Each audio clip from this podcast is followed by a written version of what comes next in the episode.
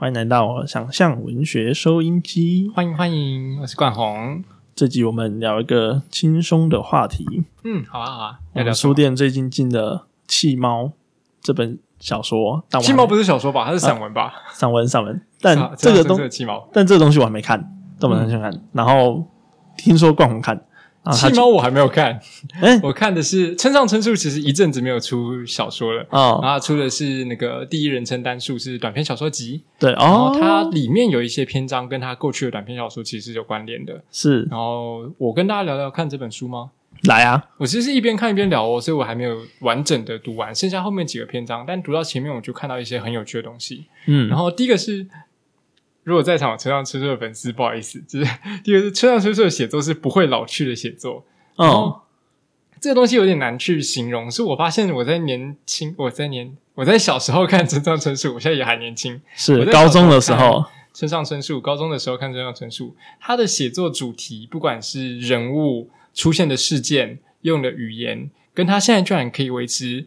一致。然后这是一个蛮奇特的事情，是每一个写作者你在不同的人生阶段的时候，其实你很难维持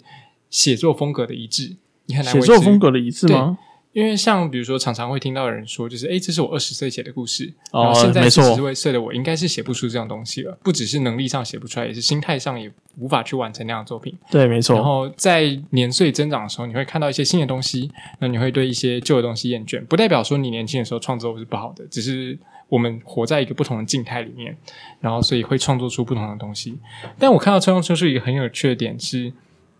村上春树好像没有老去，就是村上春树在过了这么多年之后，他其实已经年纪对我们来说稍长了，可是他的写作主题仍然是那个很年轻的，你所看到的那个挪威的森林里面的那种对话关系的那种人物关系的村上春树。那只是多了一些有趣的东西，是他会去再调动他的叙事的时间轴，然后跟你讲说这是很久很久之前发生的事，或者是在多年以后才发现的事情。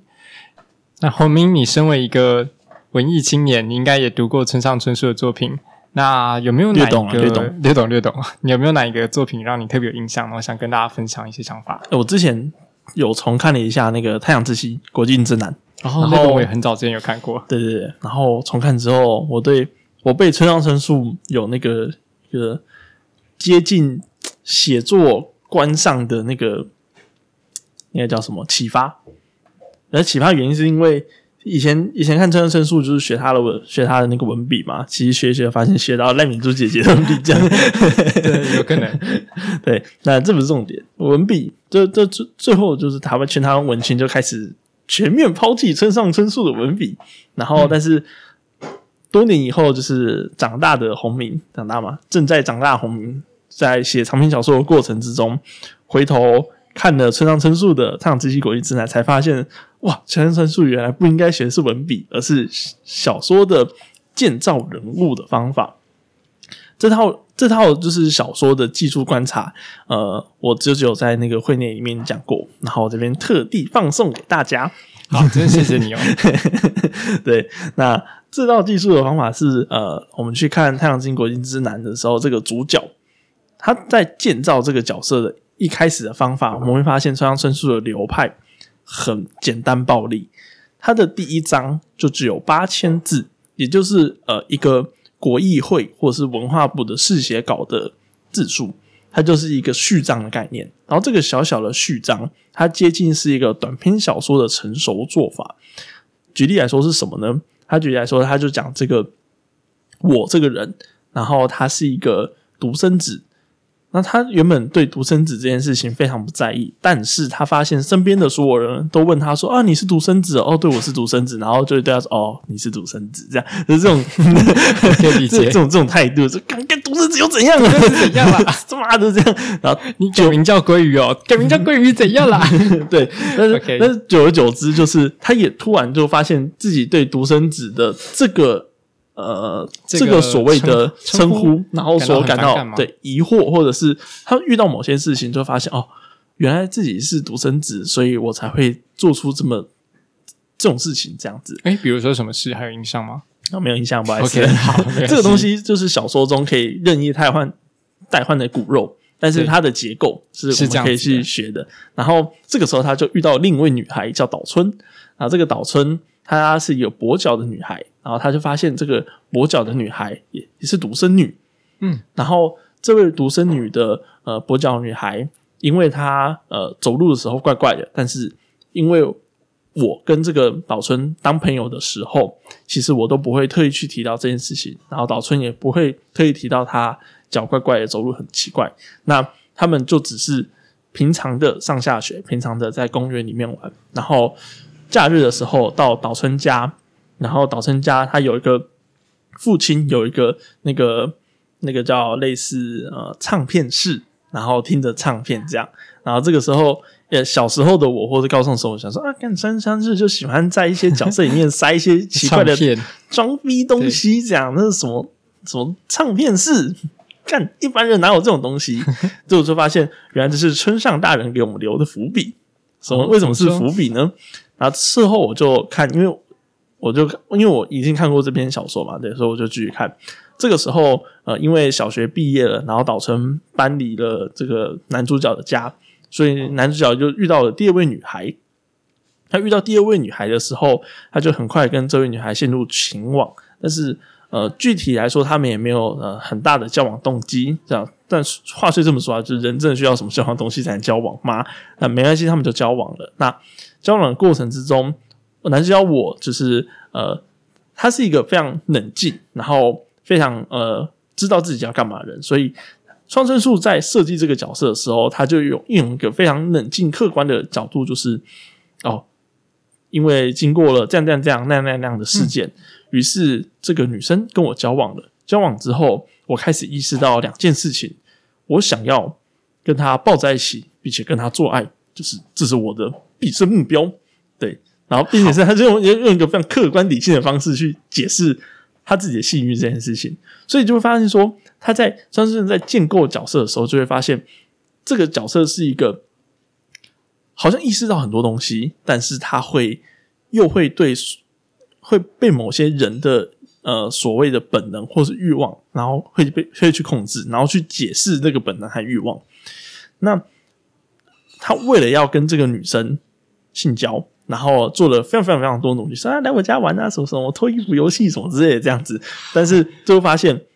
我们看的是同一本吗？是是是是，这是这很前面的部分，就是村上春树在前面使用两万字来建角色这个方法，后面他都他后面后面是后面的剧情这样，他用两万字，然后在他在第一万字八千到一万字八千到一万五千字的时候开始去讲这个角色。这个女性的角色，她原本要开始真的要做快乐的事情的时候，突然男主角家的阿姨就来到她家，就说：“哎、你爸妈都不在，对不对？对，那可是我在楼上，我在忙，这样，嗯，不用不用不用客气，来，我你爸妈吩咐我帮到你家煮饭，帮你煮晚餐。哦 阿姨，我楼上还有一个 过来女朋友，不要。然后女朋友就很慌张，就啊，怎么办？怎么办？我我还是裸体的，我应该从二楼跳下去吗？什么之类的说，哦，不行不行，这样。然后最后，总之有惊无险，他们就从这个地方逃离了。然后女朋友就很生气，就说：“我再也不做这种事情了。”这样，那男主角的欲望就消失。对，哦那消失之后呢？这个时候，村上春树就很厉害，他大概用了非常短的篇幅，大概两千字，突然就提到了一个这个女女他的女朋友有个表姐，他一看到那个表姐，那个表姐一看到他，他们就知道要做什么事情，他们就在六日的时候翻翻云覆雨的，一整天都在做爱，狂做猛做，狂做猛做，然后村上春树。是张顺这个我可以回馈你一个，哦。就是村上春树，我也觉得他没有老去的地方是在他哦。最新的第一人称单数、有一个类似洪明刚所讲的那个情节，是，然后他的情节是说我跟一个便利商店的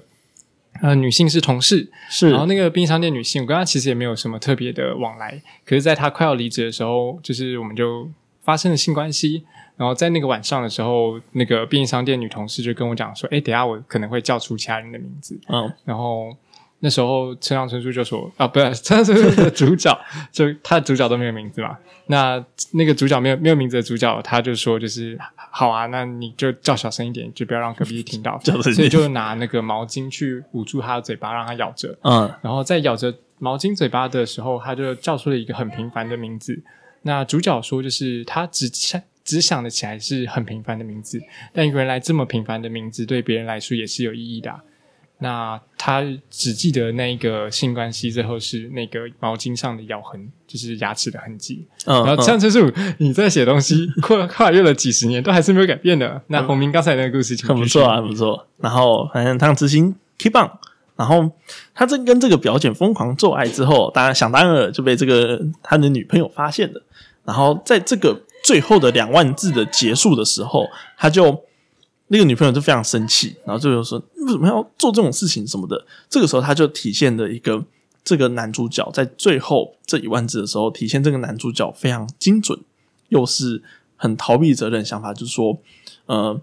我知道这不是你的错。”他对那个女女女朋友就说：“我知道这不是你的错。”然后他他真的是我的问题，然后他也没有办法解决，所以你就算生气，他也没有办也没有用。所以我们赶快和好吧。他你没有办法怪罪任何人，就是这是一个自然而然他就发生的事情，它是一个既定的事实这样子。那当他女朋友在他妈真听不懂，就是这个烂到不行的借口这样。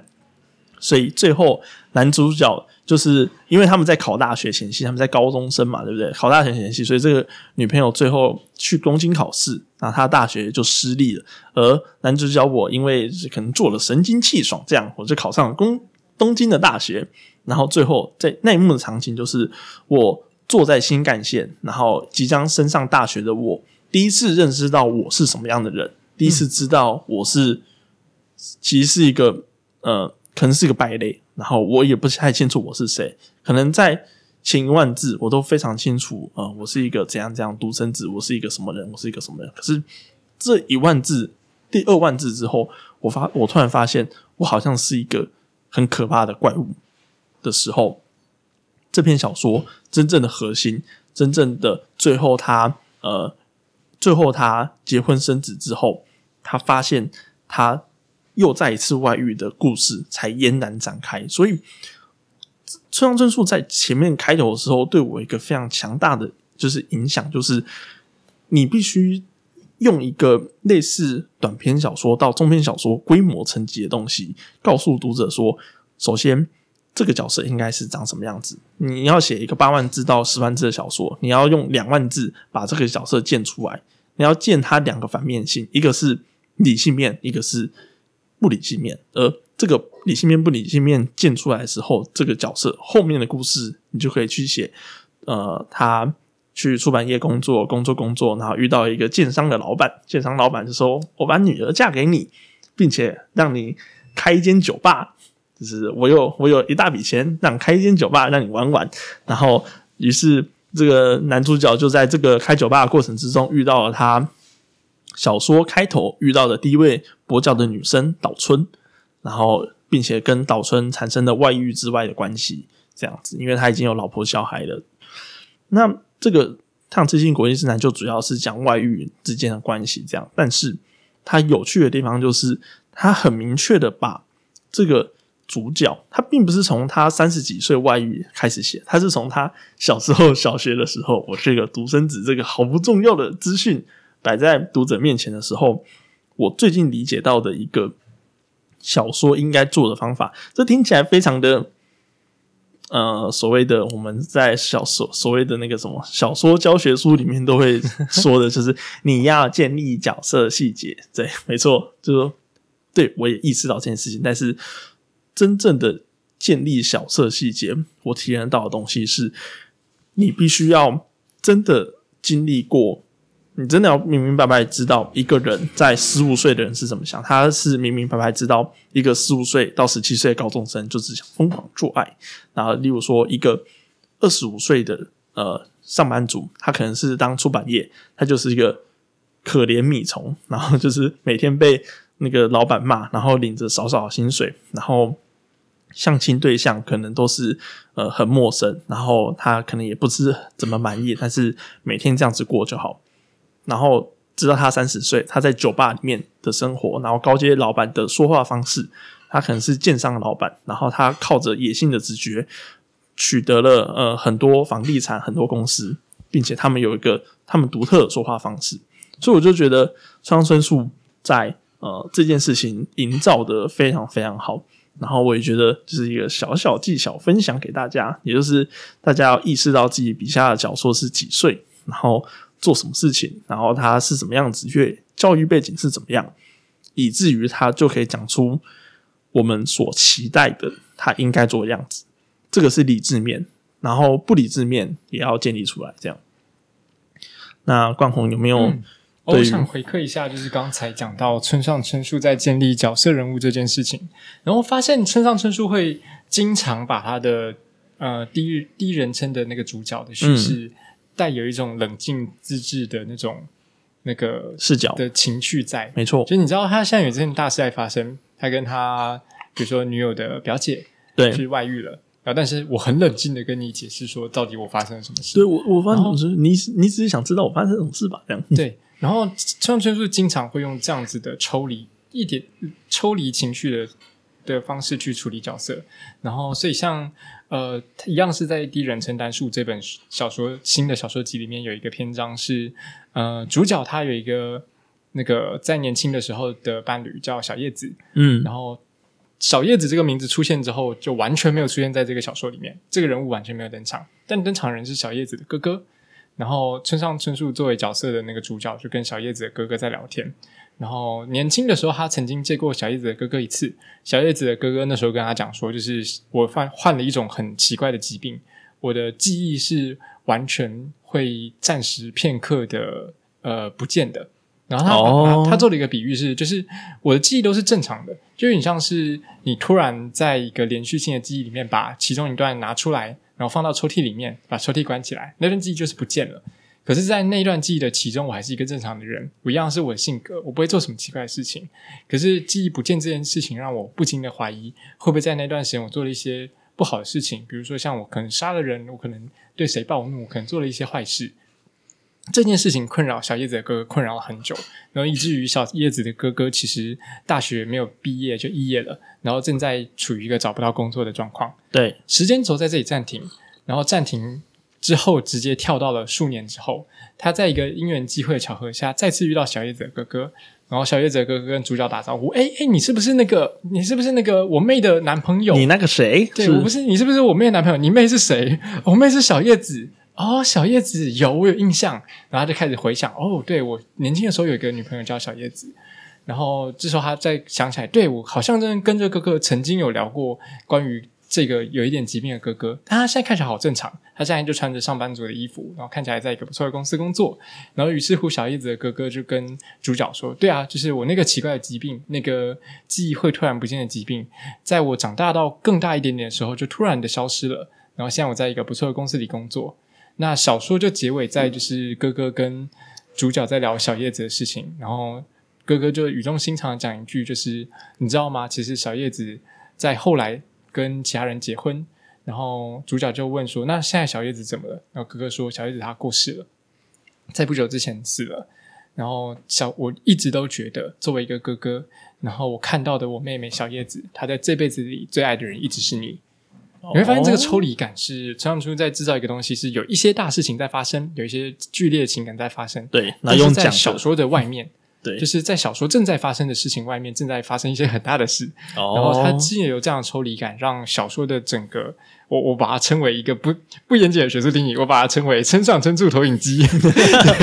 就是投影片嘛。如果投影片啊，现在已经不是那个时代了，就是小时候，我们小时候会有一种透明的投影片，嗯然后你在上面可以有一个小小的画，然后用灯打去过去的时候，远方就会出现大很大的一幅图画，就是村上春树的情感投影机。你制造一个冷静自制的角色，让他很客观去看现在的事情，然后你知道带给文本外面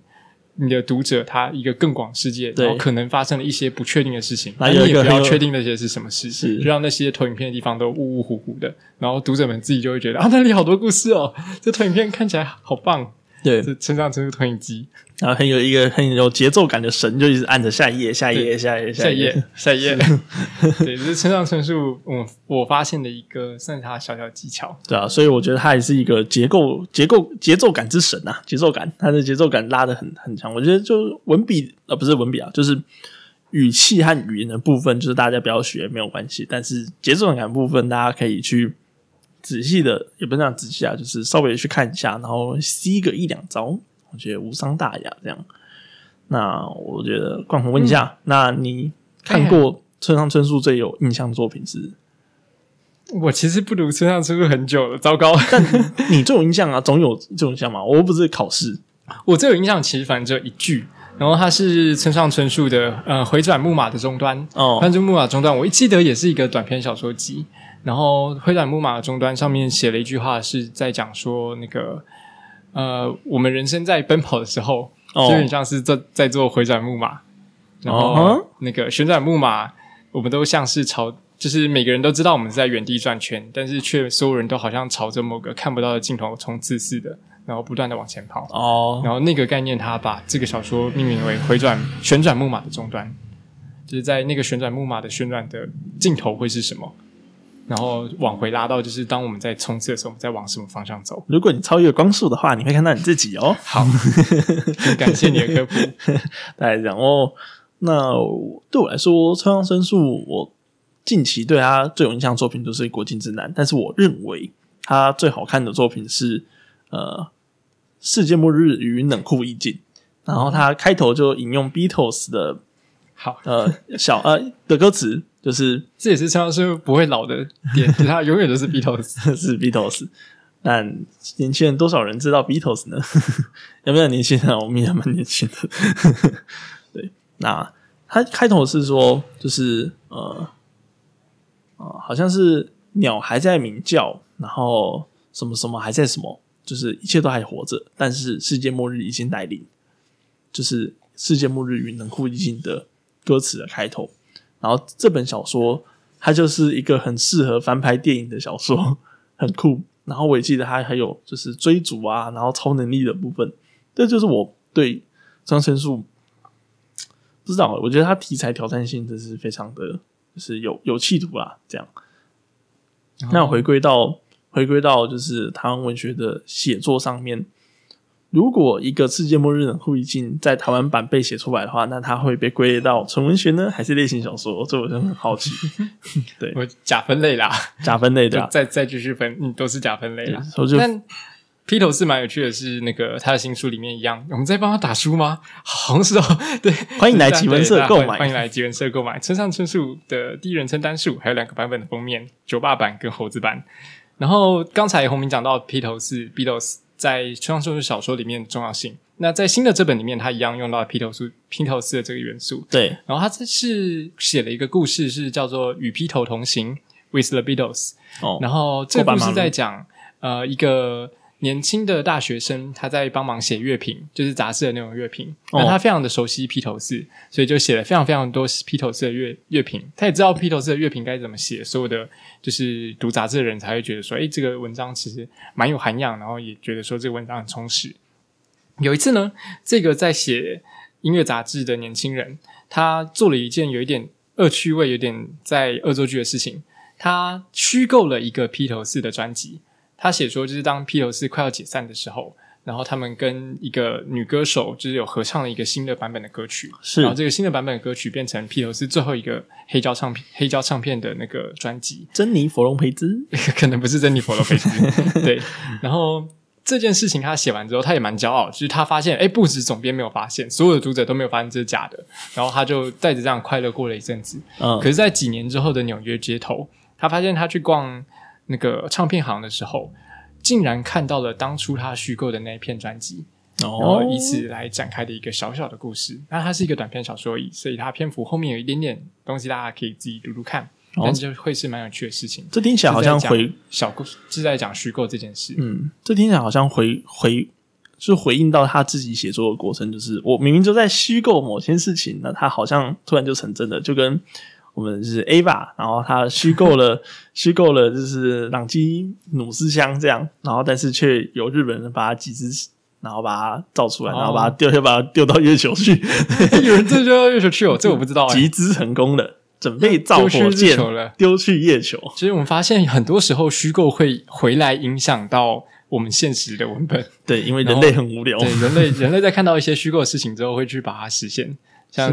哆啦 A 梦，好像也很多人想要把它实现之类的。噔噔噔，对，那个，我觉得那个村上春树有做另外一件有趣的事情是，他在这本短篇小说集去做了一个虚构的阶梯。怎么说阶梯呢？刚才的那个虚构，我是一个乐评人，我写了乐评的杂志，我跟我用透过小说跟读者讲说，我虚构了一个专辑，是然后这个专辑最后居然被我找到。对，很有趣的是，村上春树的安排，在这篇小说的后面一篇，他在讲另外一个故事，因为是短篇小说集，彼此理论上是没有关的。嗯，另外一个故事叫做呃养乐多燕子诗养乐多燕子诗集。嗯，养乐多燕子诗集在讲什么呢？大家应该都知道，村上春树本身是一个棒球爱好者，然后甚至有一个传言是说，村上春树之所以决定开始写小说，是因为他在某个下午看了一场棒球比赛，然后对从此我记得是他老人家自己说的，不是他老人家自己说的。然后这时候发现一件有趣的事情哦，他是一个小说家，对他老人家自己说，我在那个下午的棒球场，三十岁的时候下定决心要写小说。对，这件事情是真的吗？还是他其实含有小说虚构的元素？这可以大家自己考虑，就是 这一定没有解答。我是觉得虚构了，好，你是觉得虚构？对那但我们在第一次听到这个时候，哦，村上春树，我会就听起来很热血啊带着某某种热情的相信啊，你真的是在那个就是棒球场的下午，受到某些东西的感召，决定踏入小说创作这一行。是可是，在养乐多燕子这一诗集的这一个呃小篇章里面，他要做的一件事情是，嗯、他说村上春树我。这篇小说他真的用村上春树当第一人称哦，我嗯村上春树在年轻的时候写过不少的小说，像是《巡洋冒险记》，像是刚才我们讲的那几本。对，然后除此之外呢，其实大家很少知道的是，我也有写诗集。诶嗯写什么诗集？他说我在年轻的时候写了一些很烂的诗集，然后这些很烂的诗集我也有点难把它称为诗。然后我写的诗集就叫做《养乐多燕子诗集》。嗯，然后嗯那那个养乐多燕子其实是球队的名字，我知道，对，然后那个球队就叫养乐多燕子队。那他的诗就直接附在了这本小说里面，他就直接写说：“我当时写的诗大概是长这个样子。右外野手，那个五月的午后，你在神宫球场守备守备右外野，产经原子小金刚队的右外野手，那就是你的职业。我在右外野野区的后方，喝着已经有点不够冰凉的啤酒，一如往常。那大家可以知道，就是这个诗是蛮普通的诗，对，就 是嗯，就就蛮普通的。而且这个开头我记得是村上老人家在讲他自己要写小说的开头，对，然后我们会发现说，我没有到百分之百确定，但是我猜养乐多燕子对诗集的这本书是不存在的，哦，我猜。然后呃，村上春树在小说中他自己这样子讲是，他说我当时这本诗集只自费出版印了几本，对然后那时候就大概印了几百本，然后发给我自己的一些朋友，对所以我自己手上其实也只剩一两一本两本。然后到现在之后，我发现它的价格大涨，然后在网络上一本可以卖到好好多好多钱。要是当初我自己留多多本一点，我现在就很有钱了。嗯所以常常都会开这个玩笑。可是我如果直接直接跑到网络上去找，其实完全找不到养乐多对诗燕子诗集的这本书。哦是完全找不到的，你能找到的只有就是第一人称单书的这本书的书讯。嗯，然后，于是乎，我可以一定程度上合理怀疑，就是这个诗集真的存在吗？或者是呃，村上春树透过这个短篇小说的创作，把他的诗集放在了短篇小说中的一个几个篇章，嗯读给我们看，然后假装这个诗集存在。或者是他真的虚虚构了一，他真的把一本诗集印出来，然后放到亚马逊然后卖个十万块，十万美金。现，原来这是写作者之所以能够盈利的后路，就是从此之后不卖书了，我们卖珍贵的绝版书，我虚构一个珍贵的珍贵的绝版书，绝版书，然后来卖绝版。书，这也很有趣。聪明啊！然后我们可以看到一些线索，是在这个篇章之前，他安排了前面一个篇章。如果村上春树的这本诗集是假的，然后他把一个假的东西丢给我们，其实有时候读者会觉得不太开心哦，会觉得说，哎。我这样子诚心诚意的相信你的小说，然后你在小说中甚至用了你自己的名字，我也知道你喜欢棒球，然后结果你跟我讲这个事迹有可能有几率是假的，那我会有一种受骗的感觉。可是村上春树刚才我讲他做了一个呃虚构的阶梯，虚构阶梯的前一阶是我们还记得上一个章节，他在讲一个乐评人虚构了一个披头士的专辑，然后结果最后那个披头士的专辑竟然在纽约的街头被他发现，没错，然后回到这个篇章中，村上春树用小说的这个载体跟大家讲说，我曾经出过一个养乐多对养乐多燕子队诗集，那它真的存在吗？的那个阶梯是我觉得蛮有趣的，这就不知道这样。这就不知道了。对我现在在第几层啊？我不知道。对啊，然后所以它让整个虚构这件事是平缓的。在上一个章节，他告诉你说我写了一些假的东西，它成真了。在下一个章节，他我跟你讲说我写了一些不太确定是不是假的东西，那它也有可能是真的。那养乐多对燕子对司机到底存不存在，就是一个好玩的东西了。对啊，哦，是啊。如今去看村上春树，还是觉得上春树还是一个优质的小说创作者啊。那今天这集